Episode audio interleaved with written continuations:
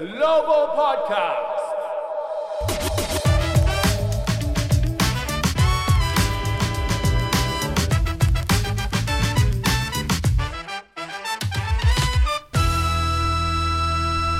Hello everyone! Wizards グローバルポッドキャストへようこそザック・イクマです皆さんお元気でしたか？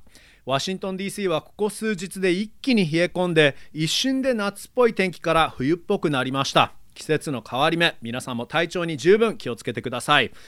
さてウィザーズはレギュラーシーズン5勝1敗のスタートの後ちょっと壁にぶつかってしまいましたが今年のこのチームがこの試練にどう応えるかが興味深いです。さてそんな中このチームのニューメンバーカイル・クイズマ選手についてもこのポッドキャストで何回か話をしていますがもう本当に彼がこんなに勉強家なんだとインタビューのたびにびっくりしているんですけど先日も練習後になるほどと思わせてくれるコメントがありました。えー、リーグの平均得点がなぜ下がっているかということについて聞かれた時にカイル選手は新しいボールかもしれないけど何よりもファールのルール変更が大きいのではと。でフリースローが取れない数、えー、そこで得点できないのもそうなんだけどスター選手の多くはフリースローを打つことでシューティングリズムを作ると言っているんですよね。フリースローを打つ機会が減ったからシューティングのリズムが作れなくて得点が下がる。そんな感じなのではないかというふうに言っていました、まあ、つまりルール変更で実際にフリースローだけでなくシューティング全体に影響があるというのはなかなか面白い見解アナリシスですよね。カイル選手はいずれ解説者になれるんじゃないかなと思います。佐々木クリスさん要注意ですね。えー、さらに新しいボールについては前のスパルディングのボールは、えー、汗がついた時にくっつきやすかったと、えー、新しいボールは汗がつくと滑りやすいというふうに言っていました。えー、さて今回のゲストですがウィザーズのアシスタント GM ブレッド・グリーンバーグさんにクーズマ選手含む新加入選手を夏に獲得した時の大型トレードなどについてたっぷりと聞きますではインタビューです Take a listen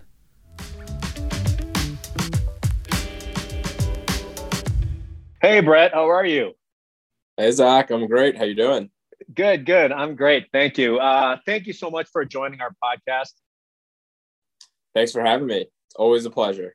Oh, awesome. Great to be able to pick your brain. Um, well, I do want to ask right off the bat here, um, you know, what a busy off season you guys had. New coaching staff, a lot of new players. Um, but do front office folks ever breathe a sigh of relief when you know your trades or moves you feel like they've panned out?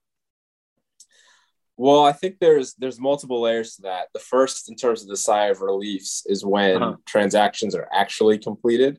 Okay. So when uh, when a trade is reported, yeah. um, or even contracts are reported that they've been agreed to, right? That there's a lot of you know, and, and most of it is paperwork, or you know, in, in the case of trades, their physicals and flights and everything that have to take place. Um, sure. But there's a lot of uh, moving parts. And so, in terms of transactions actually being complete, uh-huh. there's a little bit of a sigh once you know, okay, we did, we got this done. Um, but then to your point, how is it all going to pan out? Right. Um, I, I don't know. I, I think I think you kind of just have to to enjoy the moment um, and where you are because we're always, you know, you're never um, satisfied, right? I'm sure even sure even the Bucks this year they won a title and they're they're trying to go for another one. And so right, um, whatever step you are in your journey, uh-huh. um, uh-huh. you know, I think it's always about just kind of how can we get better today um, okay. as individuals and collectively, uh, you know, and so that ultimately um, we can build something that's sustainable. And okay. even then, you want to keep it sustainable. So I guess the short answer to your question is is no, but I also think that you know we have to kind of enjoy the journey. So sure, the hope is that you know it's not a consistent uh, stress, stress, stress, stress, stress. If you can kind of stop and and enjoy what's happening, uh, that's always the goal too. このオフにチームはたくさん動きがありましたが、ブレッドさんはトレードを振り返って、そして今、トレードで獲得した選手の活躍を見て、ほっとしていますかとまず聞いてみたんですが、えー、ブレッドさんは、えー、ほっとするのはまずトレードが成立した時だよねと言っていますね。えー、というのもトレードが発表される前からトレードに合意したと報じられるので、ファンからするともうトレードが終わったように見えるけど、裏では、えー、実は書類の整理が必要だったり、えーまあ、全てが完全に成立していない、まあ、なので、それまでの作業も大変なので、えー、実際にトレードが公式に発表されて成立したときに、まず一旦ほっとできるということですね。まあ、でも、実際にトレードが成功したかという評価については、どのチームも常にレベルアップしようとしていると。えー、今年のバックスだって連覇を狙っているわけだし、なので成功という感覚より、とにかく日々いかに向上できるかということに必死なので、あまり成功してよかったという感情や考え方はないと、そのことですね。まあ、とにかくこの冒険を楽しみながら日々必死に取り組んでいる感じかなと言っていますね。Let me ask you this uh, you, you, sort of referred to like when the trade is finally complete. So uh, this big trade that the wizards embarked on over the summer uh, it was agreed upon or at least reported that it was agreed upon uh, at the end of july. And then I, I, guess it was about a week later i think it was like august 6th or something like that that it was official right? So what were those days like for you? Um, first of all like work wise was it just all sort of transactional things or uh, were you on the phone all the time? Like, what are you actually having to do during that week? No, that that's a great question. Um, this was definitely a unique uh, time period for us that kind of mm-hmm. uh, encompassed all the the NBA rules and different different time periods during the the calendar in terms of the draft and free agency. And so right. obviously we had the draft, which was July 29th this year, mm-hmm. a month a month later than normal. Mm-hmm. Um, and so all the prep that goes into the draft in terms of having a pick and um, the draft board and you know our, our scouts do uh, an amazing job putting the work in all year and then mm-hmm. our front office as a whole obviously uh, under tommy's guidance who who leads us all uh, prepares for that day and as you alluded to there there ended up being a five team trade mm-hmm. that started as a draft day trade between two right. teams Mm-hmm. So, building off the previous question, um, this trade kind of happened where first it became two teams, then it became three, then it became four, then it became five. And so I, I, think it was, you know, the details were were pretty public in terms of a, as they happened. But yeah, we agree with the Lakers on the trade to bring in uh, KCP, mm-hmm. Kyle Kuzma, and Montrezl Harrell. And we also got the 22nd pick, which also uh, involved the draft. And so that was two teams. And mm-hmm. because of, we even knew when that trade happened, because you mentioned the dates, that we wouldn't be able to complete it until right. August 6th because of something in Kuzma's contract where because mm. he had signed his extension, mm-hmm. um, it's this thing called poison pill provision. So we knew mm-hmm. from the start that it wouldn't be able to, to be done until the 6th. And that actually ended up helping us because we were able to to build it out into a bigger deal versus if we had the deal done um, if everything was completely done the night of the draft then we actually wouldn't have been able to do what mm. ended up happening and so mm-hmm. that draft night then it was two teams and then at that point we had the 15th pick which was our pick to begin with which drafted uh, corey mm-hmm. and then as we got to pick 22 which was still the lakers pick but we had acquired it in that trade then the trade with Indiana came right. about, which was going from 22 to 31 and getting mm-hmm. Aaron Holiday, um, and then drafting Isaiah Todd at 31. And so at that right. point, it made sense just to expand it to a three team trade. So the Lakers just sent pick 22 basically directly to Indiana. Mm-hmm. And we got pick 31. Now they acquired pick 31 in a separate trade. So they had to do those trades first. Right. for a little while, it was going to be a three team trade. That led to free agency, which started August 2nd and the moratorium right. period. And so, as we were kind of going through uh, this time, you know, you could look at the depth chart. I think everyone was looking at the depth chart, and Aaron was our only point guard. And so, um, obviously, we, we, were targeting point guard, and that's when the Spencer acquisition came about. Right. And so, the way the trade rules work, though, from a free agency standpoint, we only would have had our non-tax mid-level mm-hmm. um, mm-hmm. to give out, which you know, for a player of Spencer's uh, caliber, you know, is definitely he, he was going to command more than that. And so right. the only way to kind of legally also bring Spencer in the fold was to have to be able to expand the initial trade. And yeah. so that's why it ended up being great that um, one, we couldn't do the trade till August 6th, and two, the moratorium, which sometimes people complain about um, mm-hmm. around the league. But I think this trade was a good good example of of how the moratorium actually can be helpful to teams. Um, mm-hmm. And so at that point, we're going to bring Spencer in, and so there were then there was a bunch of different uh, things that had to be agreed upon at that point. So one, a contract right. with Spencer. 2 mm-hmm. a way to kind of legally acquire him, and then three, can that actually all happen? And mm-hmm. so, long story short, Russell's salary going out was 44 million. Um, and so we could only then take back 120% right. of that plus 100,000, which is a, a, little over 55,000, 55 million. Okay. And the money that we were trying to to get back with Spencer also yeah was more than that 55. And so that's why mm-hmm. we then knew we had to send out additional money. And that's where right. the Chandler Hutchinson mm-hmm. uh, piece came at came into play. Okay. But we had to find a fifth team because right. Uh, you know, Brooklyn, we hadn't, you know, hadn't agreed with them, but you know, obviously they had a high tax bill, and um, so we had to find a team that would take Chandler. And mm-hmm. so then it kind of became okay, agree upon a contract with Spencer, and then figure out how do we involve this fifth team, and then you know, Tommy definitely had to to make sure that we agree with Brooklyn on mm-hmm. what the compensation would be for a sign and trade with Spencer in general. And then mm-hmm. we had you had to make sure that the other teams in the trade were okay with expanding this ウィザーズのオフの大型トレードについて伺ったんですが、えー、ブレッドさんと GM のトミー・シェパードさんはトレードが報じられてから成立するまでの1週間、どういうふうに取り組んでいたのかと聞いたのですが、えー、ブレッドさん曰く、まあ、今回のこの大型トレードと FA、そしてドラフトはすごく特殊だったと。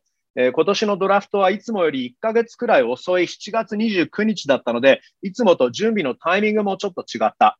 で、最終的に5チームの間のトレードになったけど、初めはドラフトデーに2チーム間のトレードのはずだった。えー、それが 3チーム間になって、4チーム間になって、5チーム間になってという感じだったんだけど、まあ、ほぼ全てが、えー、報じられたけど、まずは、えー、レイカーズだけとのトレードのはずだったと。はじめは KCP、クーズマン、ハレル、そしてドラフトの22指名権がウェストブルック選手との交換でウィザーズにレイカーズから来るというトレードだったと。えー、しかし、そのトレードだけに関しても、クーズマンの契約に特殊な、えー、ルールみたいなものが組み込まれていたということもあって、最初から8月6日までは何もトレードが正式にできないことは分かっていたまあ、実はそのおかげでトレードを膨らます、え、機会があった。そういうことができたというんですよね。で、7月29日に全てを成立させなければいけなかったら、こういう大型トレードにはなっていなかったとブレットさん言うんですけど、まあ、まずドラフトの15位指名権でキスパーとドラフトして、で、レイカーズから獲得した22指名権をペーサーズに送って、アーロン・ホリデーとペーサーズの31指名権を獲得する形をまず作ったということなので、ちなみにその31位の指名権では、アイザイア・トッダ選手、トッド、えー、ドッド選手をドラフトしましたけど、まあ、その時点でペーサーズを絡めたので、そこで3チーム間のトレードになったと。で、そして FA の交渉解禁が8月の2日だったので、アメリカ、えー、現地時間の8月の2日だったので、その時点でチームのデプスチャートを見ると、ホリデーが唯一のポイントガードだったと。えー、なので、今度は FA を通してポイントガードを探しに行った。で、もちろんターゲットはスペンサー・ディンウィディ選手だったんですけど、えー、まあ、しかし、通常の FA ルートで獲得しようとした場合、サラリーキャップとあとタックスレベルの関係で、最大スペンサー・ディウィディには年間約10億近くの契約しか結べない状態だったと。それではスペンサーの年俸には足りないので、他のチームを絡めてサイントレードにしなければいけなかった。で、しかも FA の契約の解禁日がこれは交渉の解禁日とは違う契約の解禁日が、現地の8月の6日だったので、そこまでなんとか、そこまでその合意していたトレードも引っ張らなければいけなかった。ディンウィディ選手に関しては、まず契約が折り合うようにする必要のほか、えー、他のチームの条件も満たしながら、このトレードを成立させないといけないということで、えー、まあ、じゃないとディンウィディ選手の獲得はできなかったので、とても複雑だったとグレットさん言っていますね。まあ、とにかくウェストブルック選手の年俸がまず44ミリオンだったんですけど、で、えーウィザーズが、え、交換で受け取れる年俸の総額がその場合、えー、その44ミリオンの120%プラス10万ドル、えー、つまり約55ミリオンドル分の年俸を交換で獲得していいという、えー、ルールなんですが、だったんですけど、えー、ディンウィディ選手を獲得したければ、まだ T 戦面が折り合わなかったので、さらに選手を出さなければいけなかった。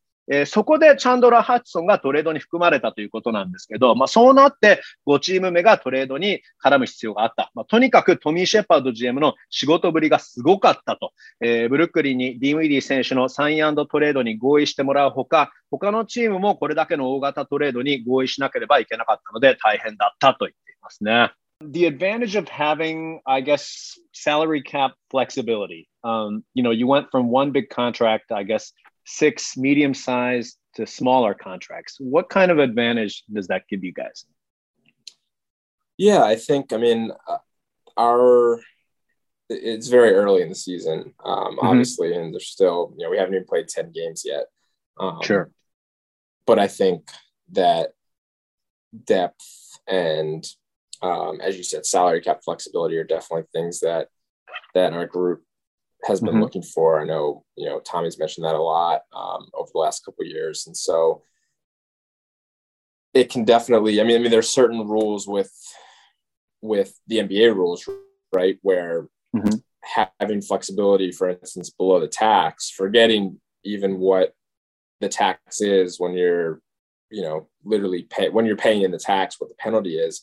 There are actual yeah. rules that restrict the type of spending you can have. So if you're mm-hmm. below having the non-tax mid-level versus the tax mid-level, the non-tax mid-level is greater than the tax mid-level, right? There's mm-hmm. uh, there's a difference there, and so then even the biannual exception uh, you can't use if you're basically a little bit above the tax at the apron. And then obviously for you know our team this year, I think we do think that depth is going to be one of our strong points where sure a couple guys are out and okay we still are able to to be all right and um you know at times like in the playoffs last year we had a couple injuries and depth was not a strength of ours so yeah mm-hmm. i think think everyone's excited but mm-hmm. you know still still only eight games so cautiously yep. optimistic えー、そしてこのトレードによってウェストブルック選手1人の大型契約から6選手の契約に変わりましたけど、これによってどういうメリットが生まれたのか、どういうメリットがあるのか、えー、ブレッドさんに聞いてみたんですが、え、ブレッドさんは、え、まだシーズンが始まったばかりだけど、まずチームの層が厚くなったことが大きいと。え、そして選手の契約、サラリーキャップなどに関しては柔軟性ができた。それが大きいと。え、そもそも NBA ではタックスレベルを下回っているか上回っているかで全然条件が違う。えー、ちなみに今シーズンのサラリーキャップは112.4ミリオンドル、えー、タックスレベルは136.6ミリオンドルなんですけど、えー、ブレッドさん曰く、タックスレベルを超えていると当然罰金もあるし、タックスレベルを超えているか超えていないかで、この先 FA で獲得できる選手も違うと。えー、なので、この大型トレードで作れたチーム連邦の柔軟性、さらにはチームの層が厚くなったこと、まあ、それによって今後、例えば離脱者などが出ても、チームはしっかりと戦い続けることができる。まあ、ね、昨年のプレーを振り返ると、離脱者が出た時に、えー、層が厚くなかったので、力不足になってしまった。今年は、えー、ここまでいいスタートが切れているけど、まあ、まだ8試合なので、慎重にチームを見守りたいと言っていますね。how do your sort of in-season duties differ from off-season duties? Obviously, you know, this off-season we just talked about the big trade, but um, during the season, and I mean, I guess you guys are always on the lookout for uh, any trades or transactions if you know anything is offered to you. But um, what is sort of your daily routine during the season? No, that's a great question. Um, people, yeah, people always ask for like a particular day, and that's that hmm. can be be difficult. Um, yeah, so so on the strategy side, it's kind of exactly mm-hmm. what you just said, where we still obviously there's the trade deadline. Everything kind of leads towards the trade deadline in season, um, mm-hmm. But we're still preparing for not only what could happen, but every team situation in terms of their 29 other teams and right. what their current books look like and mm-hmm. what are their you know strengths weaknesses and what what could what are kind of constraints that each team may or may not have right? Or what could they be looking for? Um, mm-hmm. and so we're studying the, the whole league. Right but from yeah on, on a strategy side there's the short term which it's it seems like long term, but the deadline as time passes, you know, that type of that that'll be here. You know, we'll be hopefully knock on wood, uh, playoffs will be here before we even know it, because uh, right. time just just passes. Um, so that's mm-hmm. still short term, I think, to us. And then the, the long term is like the long term team building, which you know, mm-hmm. Years out. Um, and who knows? You, you, never know what exactly is going to happen, right? But in terms sure. of just um, doing our best to to prognosticate and kind of really uh, mm-hmm. be prepared for all situations that that may present themselves along the way. Um, and then from an analytics standpoint, a data standpoint, with that side of things, there's obviously the game to game where mm-hmm. okay, does the organization do our does our do our coaching staff um, do they have everything they need to prepare for Memphis tomorrow from a statistical standpoint? Obviously, they're they're doing right all the the scouting um, from mm-hmm. X's and O's and and our advanced scout uh, Matt Winry's awesome. He's out he's out on the road getting play calls and tendencies and personnel before we play mm-hmm. teams. Mm-hmm. Um, but yeah, so that that's a big thing. And again, we have a, a tremendous group that really helps, and, and Dean spearheads what do the coaches need? What are, what does their staff um, need? And so then there's so that's kind of the opponent statistical scouting area, and then mm-hmm. there's a self scouting area, which of course is okay. What's going on with us? You know, collectively as a team, um, and then individually players development and you know again a lot of that goes the, the individual one is working with the player development staff and and seeing what they're seeing and what their emphasis are and how we can kind of aid them um, mm-hmm. you know because again the the goal is just for everyone to get better every day right and so however right. we can be there to help that um, you know we will so yeah i think with the with the team performance a lot of it will focus on the opponent scout from a statistical standpoint and then mm-hmm. the self scout what's going on with us um, mm-hmm. you know and at this time still even from a self scout standpoint um, sample size is such an important thing and sure. so just not not overreacting to small samples or to you know to peaks to valleys and kind of you know get into the season and and then really be able to to do a real evaluation um, hmm. of the group で、ここまでブレッドさんのオフシーズンの話を聞いてきましたけど、えシーズン中の仕事内容については、ブレッドさん曰く、ま当然いつトレードが起きてもおかしくないけど、えトレードの締め切り日に、締め切り日にいつも向けて、えリーグ全体をリサーチしていると言っていますね。え、まちなみに今シーズンのトレードデッドラインは来年の2月10日なんだと思うんですけど、えブレッドさんはまずその日に向けていつも準備しているということですね。まあ、だけど、もちろんいつ何が起きてもいいように準備はしていると。で、まあ、なので他の29チームのサラリーキャップの状況、チーム年俸の状況、長所、短所、えー、そういうあたり、えー、何が足りていないかなど、すべてを常にリサーチしていると言ってますね。まあ、とにかく締め切り日を一つ目の締めだと思って取り組んでいるが、それが短期的な取り組みで、そうなんですよね。これが短期的、こっちの方が短期的なんだなってのちょっとびっくりしたんですけど、えー、で、長期的な取り組みに関しては、えー、何年も先を見据えたチーム構成に関係するリサーチだと言っていますね。で、あと、えー、このトレードとかチーム構成に関係ないこと、それ以外のことでは、えー、現在のチームがしっかりと戦えるようにアナリティクス、データ収集のサポートもしていて、えー、相手チーム、相手選手の分析をしているのはコーチ陣とスカウト陣だけど、フロント陣はそこにスタッツを、え、添えていると。えー、スカウトが事前に相手チームのリサーチをしているけど、ブレッドさんはアシスタントコーチ兼アナリティクス担当のディーン・オリバーさんと一緒にチームの戦術に適する数字のリサーチをして、チームがそれを活用できるようにしているということで、えー、さらにはあとセルフスカウト、自己分析もしているということですね。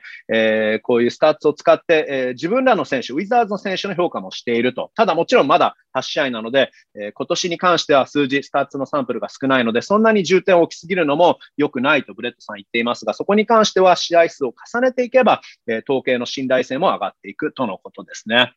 I have one last question. It's a bonus question, um, just because we're uh, talking analytics and you mentioned sample size. So, uh, and I think I kind of might have mentioned this before to you as well, but just once again, um, uh, so I want to ask about a, a stats. Um, what stat other than win loss record do you value most?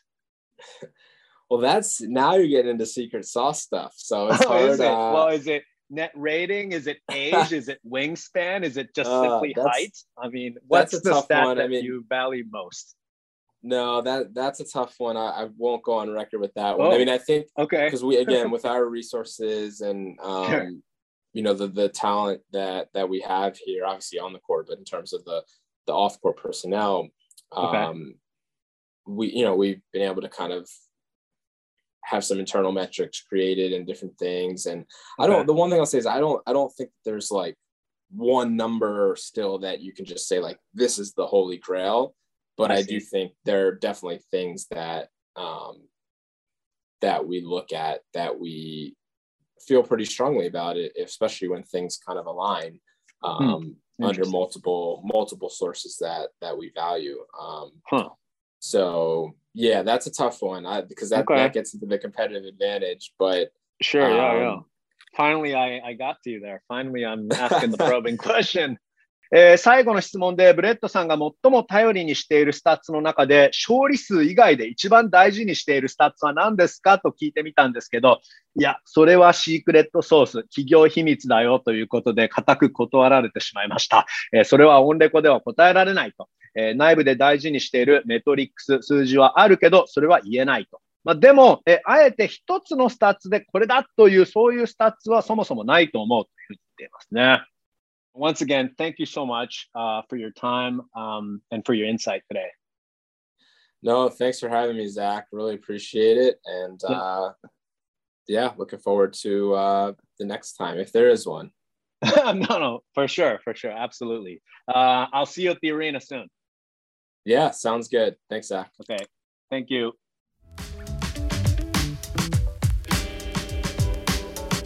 はいブレッドさんありがとうございました、えー、最後のスタッツのことについては企業秘密ということでしたけど、まあ、ちなみにブレッドさん曰くスタッツでは表現しきれない大事な要素もあってそれはオフボールの選手の動きだったりオフボールの選手のプレーだと言っていましたね、えー、スタッツ好きな人にはどうしても得点もしくはボールを扱う選手のスタッツに偏ってしまう傾向があると言っていました、えー、オフボールの選手の分析も同じく大事だと言っていました、まあ、なので僕を含めてなんですけど、えバスケのスタタッツフリークになりたい人は今後オフボールの選手にもしっかりと注意しましょう。はい、えー、ということで今日はなかなか硬派なポッドキャストでしたけどお楽しみいただけましたでしょうか？今回はこの辺でお別れです。Thanks for listening to the Wizards Global Podcast. Have a great day, everyone!